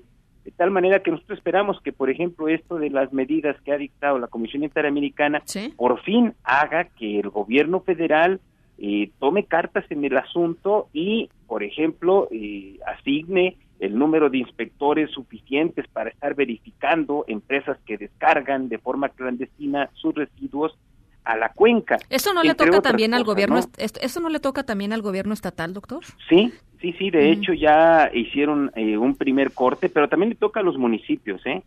Es que ese es el problema, ¿no? Quiero eh, decir que fueron varios eh, puntos que se emitieron al ejecutivo de recomendación, fueron 100 a la Comisión Estatal del Agua 12, al CIAPA 24, los municipios 68, pero además hicieron exhortaciones, como ya menciono, al ámbito federal, al Poder Judicial, a la sociedad civil, universidades, bueno, a, a, todos los actores que pueden involucrarse en la solución de este problema. A ver, es lo que delicado. Es, eso es lo que, lo que lo que usted nos está narrando, doctor, es justamente el meollo del asunto, que es como las responsabilidades eh, están pues diluidas, digamos, en los tres niveles de gobierno o están repartidas entre los tres niveles de gobierno, pues es muy fácil que eh, se echen la bolita unos a los otros. ¿no? Así es. Eh, y los afectados tenemos que hacer con bloques de certeza y discúlpeme la llaneza, con tiros de precisión a cada autoridad y que se haga responsable, porque justo lo que usted está, está comentando lo vemos, por ejemplo, en el siguiente rubro, por ejemplo, las plantas de tratamiento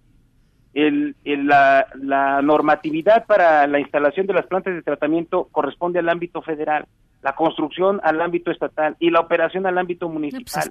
Pero luego viene el problema de que, por ejemplo, los municipios no tienen los recursos para mantener operando esas plantas de tratamiento.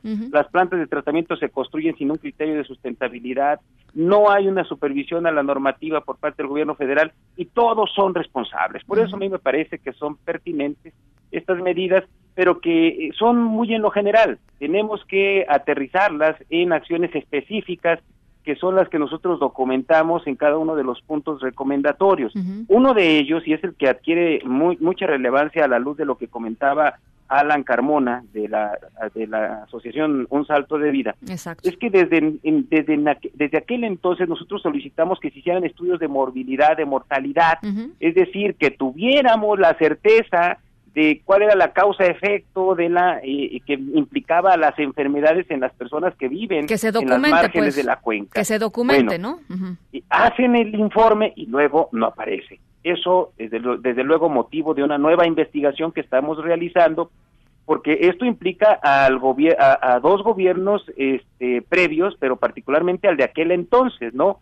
Ya este, eh, el actual gobernador es el tercero que le toca asumir este, eh, este desafío pero antes de él estuvieron otros dos gobiernos del Estado y pues desde luego ahí tendremos que eh, eh, deslindar las responsabilidades correspondientes porque desde luego que es eh, esto un acto de injusticia, de irresponsabilidad y que amerita la reparación integral del daño como nosotros lo estamos solicitando desde aquel tiempo. Ahora, esta recomendación que ustedes emitieron en enero del 2009, si, si, si, si no tengo, si tengo bien el dato, en enero del 2009, eh, eh, no, no, no vale la pena emitir una nueva recomendación, doctor. Sigue vigente. Lo que estamos haciendo ahora es una especie de corte de caja por ejemplo, para porque sean acciones, eh, sí se han realizado acciones de entonces a la fecha, pero nosotros estamos evaluando la pertinencia de estas acciones. Por ejemplo, en aquel entonces se pedía, eh, tenían que hacerse plantas de tratamiento porque las aguas que derivaba eh, la mitad, por decirlo en números, en un porcentaje de la zona metropolitana de Guadalajara, que es la correspondiente a la cuenca del ahogado, se derivaban casi de forma cruda y sin tratar al río Santiago. Entonces se construye una macroplanta, justamente con, llamada la macroplanta del ahogado. Sin embargo, 10 años después, pues esta macroplanta es insuficiente y no tiene la capacidad, por ejemplo, para tratar los metales pesados. Es, que es justo el problema, ¿no? Fue proyectada para aguas domésticas, ¿no? Eh, o sea, no, industriales, dice se requiere esa actualización precisamente, pues para decir, bueno, esta macroplanta resolvió una parte de la problemática, pero la, el peligro eh, sigue vigente y sigue habiendo enfermedad. Y, la, y las omisiones se van acumulando, ¿no? Quizá también por eso, pues yo no sé si valdría la pena pensar en una nueva, en una nueva resolución, en el sentido de, de, pues de presentar un caso con, con nueva fortaleza, porque si en 10 años no si en 10 años se han acumulado este nivel de omisiones eh, eh, o de desaciertos eh, y no estamos hablando de voluntad, ¿eh? yo no me quiero meter en temas de voluntad, estamos hablando en temas de que la salud de estas personas sigue eh, estando en riesgo, porque además nos decía Alan que, que está en proyecto una, una nueva expansión industrial ahí mismo. Pero sobre todo que ya se ha detectado que muchas de las empresas que están en los famosos parques industriales, pues siguen derivando sus, sus, sus, sus residuos este, al, al, al, afluente del río, ¿no? y, y, aquí además de, de, señalar que debe haber sanciones y debe incluirse la reparación del daño y debe integrarse un fondo para la reparación del daño ambiental y desde luego de las víctimas.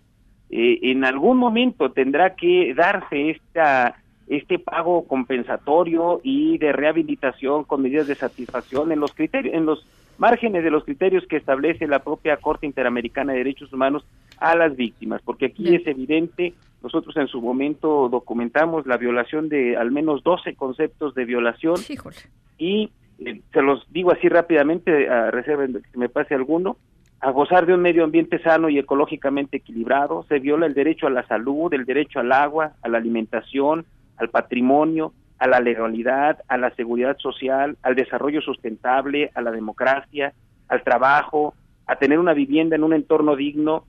Y, sobre todo un bloque de derechos afectados son los que tienen que ver con las niñas, niños y adolescentes a un nivel de vida adecuado para su desarrollo físico, espiritual, moral y social. Ciertamente se han realizado algunas acciones, pero en ese corte de caja que nosotros hemos realizado, pues vemos que han sido insuficientes. Vemos, desde luego, eh, con buenos ojos que la actual administración está invirtiendo en infraestructura. Y esto es parte de algo que se tiene que hacer, pero tenemos que ampliar y por eso pues ya hemos acordado que se va a instalar una mesa técnica donde nosotros hemos pedido que se incluya también la perspectiva de la sociedad civil y de las instituciones académicas, pues para que vayamos evaluando la pertinencia de cada acción, porque si no es nada más estar pateando el bote, discúlpame la expresión, Ana Francisca, pero yo tengo conociendo este caso desde hace más de 10 años y conozco la fuente desde que era niño, porque era un lugar de esparcimiento, bueno, era un lugar de recreación y turístico de los más emblemáticos en la zona metropolitana. En algún momento se les conocía este como las, el, el Niágara mexicano, el Niágara de Jalisco, que era la cascada que se forma entre dos municipios que son el de Juanacatlán y el Salto. A unos metros este, estaba, por ejemplo, clubes náuticos, en fin, la gente pescaba, la gente ahí iba a, comer, de ahí comía además de su trabajo, era un sitio de vida y se convirtió en un sitio de enfermedad y de muerte. Pues vamos a estar pendientes, muy pendientes. Eh, eh, ayer hablamos eh, con, con, Alan Carmona, hoy con usted. yo le agradezco mucho, doctor, que nos haya tomado la llamada, que nos platique desde la perspectiva del estatal, de la Comisión Estatal de, Derechos Humanos, y, hemos buscado al, al, propio gobernador para ver qué es lo que qué es lo que nos tiene que decir. pero pero yo le agradezco mucho de verdad, pues estos minutos y esta apertura y estamos en comunicación. Claro, Ana, y si me permites, aprovechando que tu programa es escuchado a nivel nacional, invitar a todas las personas de distintas partes del país que puedan revisar nuestra página electrónica donde está esa recomendación. ¿Y por qué les invito? Porque lo que pasa en este río Santiago es un caso emblemático de lo que ocurre con todas las cuencas o la mayoría de las cuencas en nuestro país mm. y que involucra a una serie de actores que terminan fastidiando el entorno natural y provocando contaminación y muerte a las y los habitantes. De tal manera que se pueden hacer acciones eh, preventivas, mitigatorias, de compensación, porque pues no es el único caso de una cuenca ojalá fuera el único pero no no es claro sí. Tiene usted toda la razón. Le agradezco mucho doctor Alfonso Hernández Barrón presidente de la Comisión Estatal de los Derechos Humanos de Jalisco. Gracias y buena tarde. Buena tarde. En directo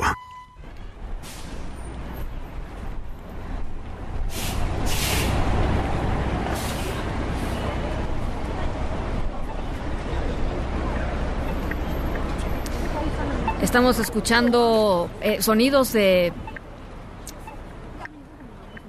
de autobús, ¿no? De carretera. Porque nuestra historia sonora de hoy, ya les decía, eh, se trata de, este mm, em, joven Luis Cortés, que decidió estudiar leyes en Estados Unidos, en California. Él nació en México, se fue muy chiquito a California, porque quería eh, ayudar a su mamá a reencontrarse con alguien a quien no había visto en muchísimo tiempo. Bueno, ¿a quién se había eh, propuesto reencontrar Luis? Pues a su mamá con su abuela y con su abuelo, que hacía 30 años que no habían visto, que no se habían abrazado, que no se habían tocado, que no se habían dado un beso. 30 años. ¿Por qué? Pues porque los abuelos de Luis vivían en México, por supuesto no tenían visa. El abuelo incluso, pues, eh, no, no, sabía leer, no sabía escribir. Eh, pues complicado. Eh, Luis se propuso reencontrarlos y ya les voy a contar en qué terminó. Vamos a la pausa a las 6 con 41.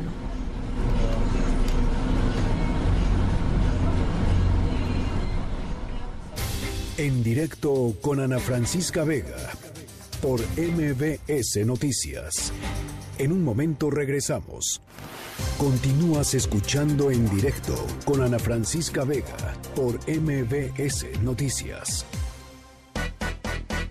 Ate con queso con Irma Uribe.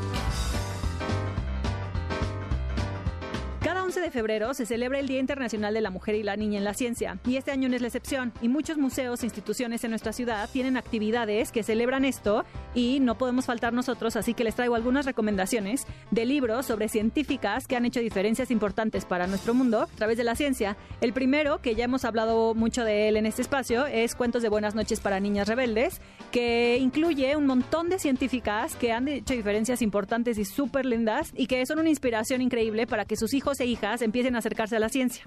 La primera es Marie Curie, que como ustedes saben, descubrió dos elementos químicos y además ganó dos premios Nobel. Pero no solo eso, porque Marie Curie es de las muy pocas personas que a la fecha han ganado premios Nobel en diferentes disciplinas. Ella en particular lo ganó en física y en química. Si ustedes como adultos también quieren sentirse inspirados por la historia de Marie Curie, que además es una historia fuera de época o una mujer fuera de su época, les recomiendo muchísimo que lean también La ridícula idea de no volver a verte de Rosa Montero. Este libro no es para niños, pero las va a inspirar muchísimo a ustedes a acercarse a las historias de otras mujeres científicas que han hecho cosas fuera de serie em, para su época.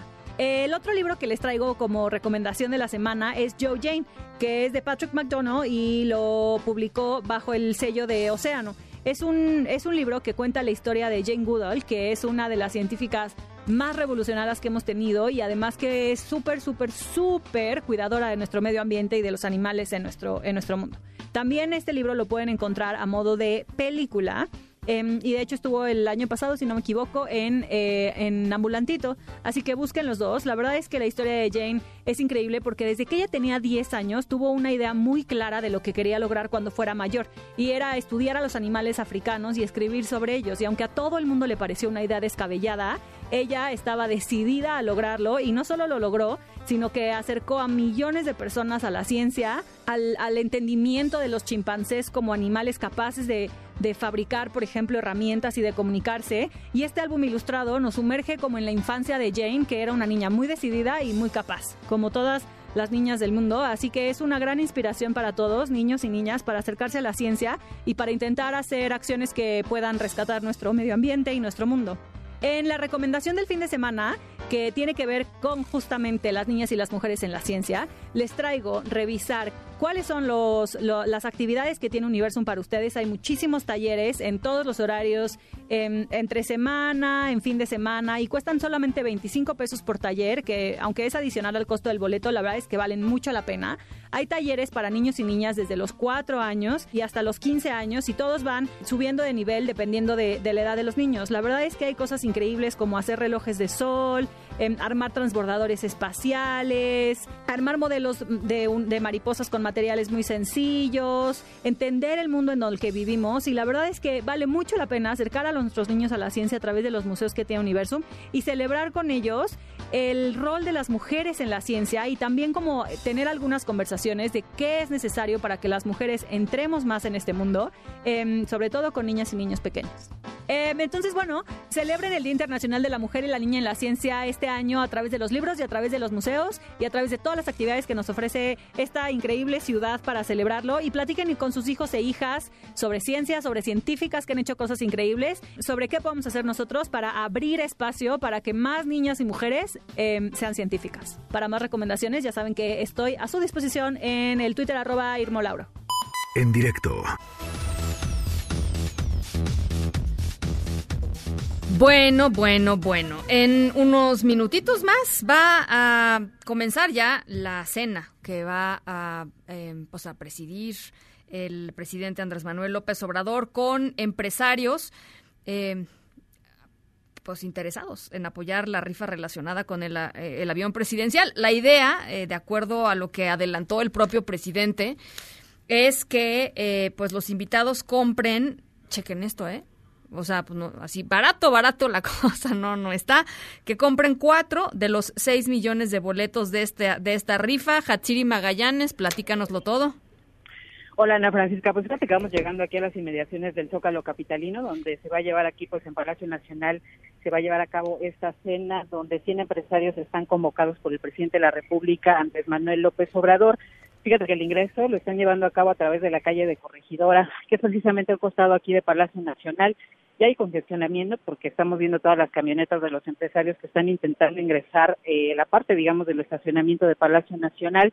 Y comentar que de esta lista de 100 empresarios, pues ya se le ha visto ver algunos que han ingresado aquí a las instalaciones de Palacio, entre ellos Carlos Bremer, promotor del deporte, quien compró, como recordaremos, la mansión del empresario Shandy Llegón. Además, se le dio también Antonio Suárez, empresario de la Tuntunia, además Ángel Mireles, presidente del Consejo de Administración del periódico también del Heraldo, a Daniel Chávez, también del Grupo Vidanta, empresario hotelero, y pues bueno, estos son los que hemos alcanzado a observar que van a ingresar, comentar que esta pues esta cena, como ya había adelantado el presidente, va, se va a llevar a cabo de forma privada, pero por supuesto vamos a estar aquí a la salida para ver cuál es la impresión de los empresarios y a ver si van a comprar y cuántos boletos van a comprar para esta rifa de la avión en la Pues mira, este, yo no sé, eh, Hatsiri, pero decirle que no al presidente, pues yo creo que va a estar medio complicado, ¿no? Por lo menos un cachito si se avientan, estoy segura de eso. Sí, además el amago va a estar esta cena de tamalitos que ya había pues anunciado el presidente desde hace varios días. ¿Qué dijo de, de, Chiltepín, no? ¿De qué dijo? De... Sí, exactamente, tamalito de, Chiltepín. Eh, mira, puedo comentarte que estamos viendo a Carlos Slim, que está ingresando ya también aquí a Palacio Nacional. No va en coche, él va, viene caminando, digamos, viene caminando de la Plaza del Zócalo, lo dejaron aquí sus guardaespaldas y ya va caminando por corregidora para ingresar aquí a Palacio Nacional. Pregúntale, corre, corre, Hachiri, pregúntale si va a comprar el cachito. Sí, vamos a correr a ver si todavía lo alcanzamos, porque viene aquí con sus escoltas. Bueno, pues ahí, este, ahí, nos, ahí nos cuentas, Hachiri. Por supuesto, estamos aquí pendientes. Te mando un abrazo. Abrazo, hasta luego. Las seis de la tarde con 50 minutos. Regresamos con nuestro momento sonoro y la gente. Pausa. En un momento continuamos en directo con Ana Francisca Vega. Continúas escuchando en directo con Ana Francisca Vega por MBS Noticias.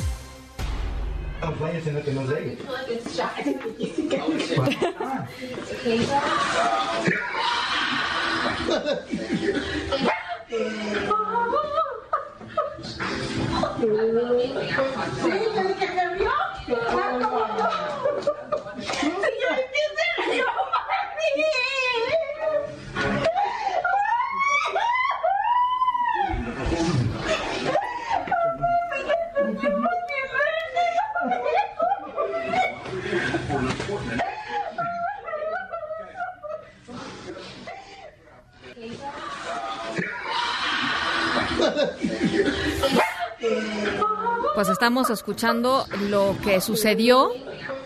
¿Se imaginan ustedes eh, pues no poder ver a, su, a su, mamá eh, durante tres décadas? Su mamá viva, obviamente, en otro país y pues nomás no los dejan juntarse. Este, esa es la, de pronto la, la crueldad, ¿no? De los de las leyes de migración. Bueno, pues esta es la historia. Luis Cortés Romero eh, nacido en México, criado en California, uno de los abogados que lucha justamente además porque el programa DACA, este programa que ofrece a los jóvenes inmigrantes indocumentados eh, estudios en Estados Unidos, estudios universitarios. Eh, su mamá tenía tres décadas sin ver a sus papás, ellos viven en México, ella no puede ir a visitarlos por su situación migratoria básicamente porque pues, es indocumentada. Así que cuando estudió Derecho, Luis prometió encontrar una forma de reunirlos y de ayudarlos a obtener las visas, pero no fue fácil. Eh, lo, contó el propio Luis en su cuenta de Twitter. Ahí lo pesqué yo y me pareció increíble la historia. Ellos viven en un pequeño pueblo en México. Eh, para hacer los viajes eh, a, pues al, consulado para tratar de sacar la visa tenían que tomar un autobús durante varias horas eh, su abuelo es eh, además sordomudo y no sabe ni leer ni escribir. Eso, pues imagínense la dificultad. Los rechazaron cuatro veces al, pedir la visa. Cuatro veces. A la quinta se las aprobaron y de sorpresa le cayeron a su mamá en California. Y pues esta es la reacción de la mamá, la reacción de las tías. Eh, poquitos días después de este reencuentro, la mamá y las tías le celebraron el cumpleaños al papá por primera vez, ¿no? En vivo después de 30 años. Y Luis subió una foto de la celebración a Twitter, ahorita se las pongo también en, en las redes sociales. Y dijo que pocas veces veía a su mamá sonreír en fotos y en la imagen se ve, por supuesto, una gran sonrisa. Esa es nuestra historia sonora de hoy las familias tienen que estar juntas, ¿no? Las familias tienen que estar juntas. Eh, eh, maravillosa, maravillosa la historia de Luis Cortés. Bueno, nosotros nos vamos a nombre de todos los que hacen posible este espacio. Gracias por acompañarnos. Yo soy Ana Francisca Vega. Se quedan como siempre con Gaby Vargas. Después ya saben, charros contra gangsters. Pasen buena noche y nos escuchamos mañana. MBS Radio presentó en directo, en directo con Ana Francisca Vega por MBS Noticias. Este podcast lo escuchas en exclusiva por Himalaya. Si aún no lo haces, descarga la app para que no te pierdas ningún capítulo. Himalaya.com